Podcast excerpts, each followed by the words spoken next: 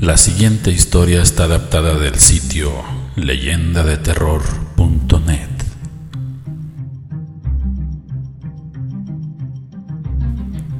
Historias camaleónicas.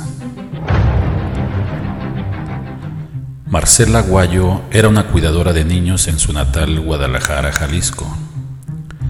Ella por mucho tiempo estuvo trabajando en una guardería del gobierno, pero a raíz de la enfermedad de su madre, tuvo que renunciar al trabajo para dedicarle el tiempo completo a su progenitora. Esto había afectado considerablemente los ingresos del hogar, viviendo solamente de la pensión que tenían de su padre que había fallecido muchos años atrás. Después de una batalla difícil por un cáncer agresivo, la madre de Marcela falleció en sus brazos. Después de todos los preparativos del funeral, y aunque recibió ayuda de toda la familia para solventar los gastos del sepelio, se vio de un día para otro sin la pensión de su padre, que al morir su madre se terminó y se quedó sin trabajo, lo que hizo que la tragedia fuera más difícil para la pobre de Marcela. Buscando por meses un trabajo donde se pudiera desempeñar, se encontró con un anuncio en el periódico en el cual solicitaban a una cuidadora de niños en una de las más prestigiosas zonas de la Perla Tapatía.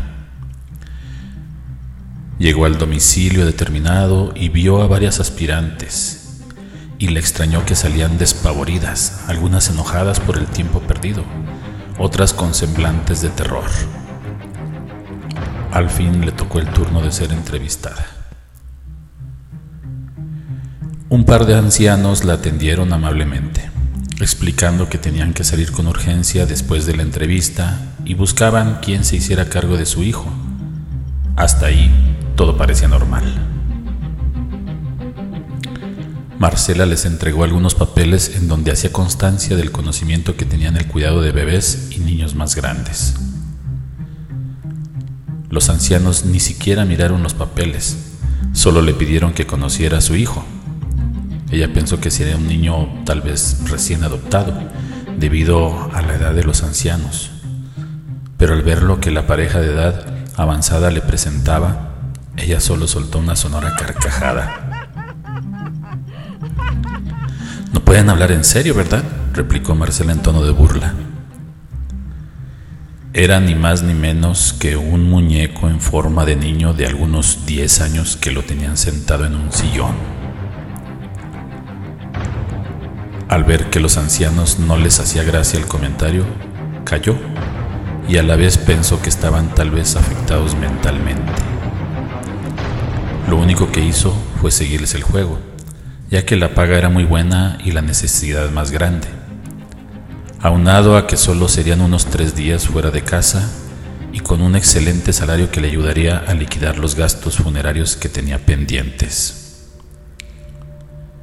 Aceptó, pero ellos le advirtieron a Marcela que a Gustavito no le gustaba que le apagaran la luz a la hora de dormir.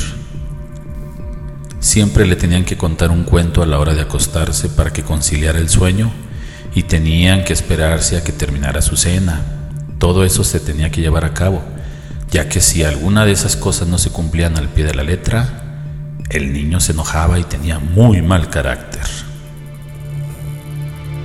Al otro día, Marcela llegó temprano, despidió a la pareja de ancianos, los vio alejarse y se dispuso a hacer de todo, menos atender al niño, que solo daba la impresión de estar observando fijamente e inmóvil. Ella en un momento dado sintió que el muñeco Gustavito se le quedaba viendo. Claramente vio como si girara la cabeza volteando hacia su persona. Pareciera que el muñeco tuviera vida.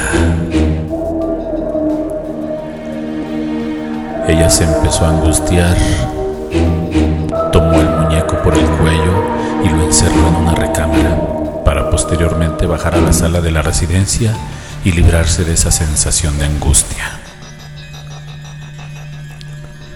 Después de unas horas, ya de noche, al pasar por la recámara del niño, sorpresivamente, pero sin haberse dado cuenta Marcela, notó que estaban totalmente desordenados y movidos los objetos en la recámara de Gustavito, por lo que ella, aún con miedo, pensó que alguien podría haber entrado. Llamó a la policía. Al llegar los uniformados y no encontrar nada raro, se fueron saliendo de ahí, no sin antes advertir a Marcela que no estuviera haciendo llamadas falsas ni jugando con la autoridad, ya que tenían demasiado trabajo como para andar con esas cosas. Así se quedó dormida. Al día siguiente, al despertar, vio que muchas cosas de la cocina, platos, cucharas, cuchillos, entre otros, además de toda la comida, se encontraba tirada en el piso y entre todos los alimentos derramados había un reguero de harina formando una capa delgada sobre la superficie. Encima de ella notablemente dejaba ver las pequeñas huellas de unos zapatitos de niño. Inmediatamente a grandes zancadas se dirigió al cuarto de Gustavito, que sorprendentemente se encontraba cerrada. Batalló para abrirla hasta que encontró la llave al hacerlo. Se encontró el muñeco bañado en harina. Además, con una sonrisa malévola y maquiavélica que dibujaba en su rostro. Sin esperar a que regresaran los ancianos, Marcela salió despavorida de la casa, no sin antes dejar cerrado todo con llaves, las cuales dejó en el pórtico sobre unas macetas. Al ir huyendo del lugar y con gran temor se le ocurrió voltear hacia la casona y la escena casi la enloquece. Directamente en la ventana de la recámara se podía observar la pequeña figura del muñeco malvado que con su diminuta manita le decía adiós a Marcela. Historias camaleónicas son una adaptación, producción e idea original de Santiago Aguilar. Hasta la próxima.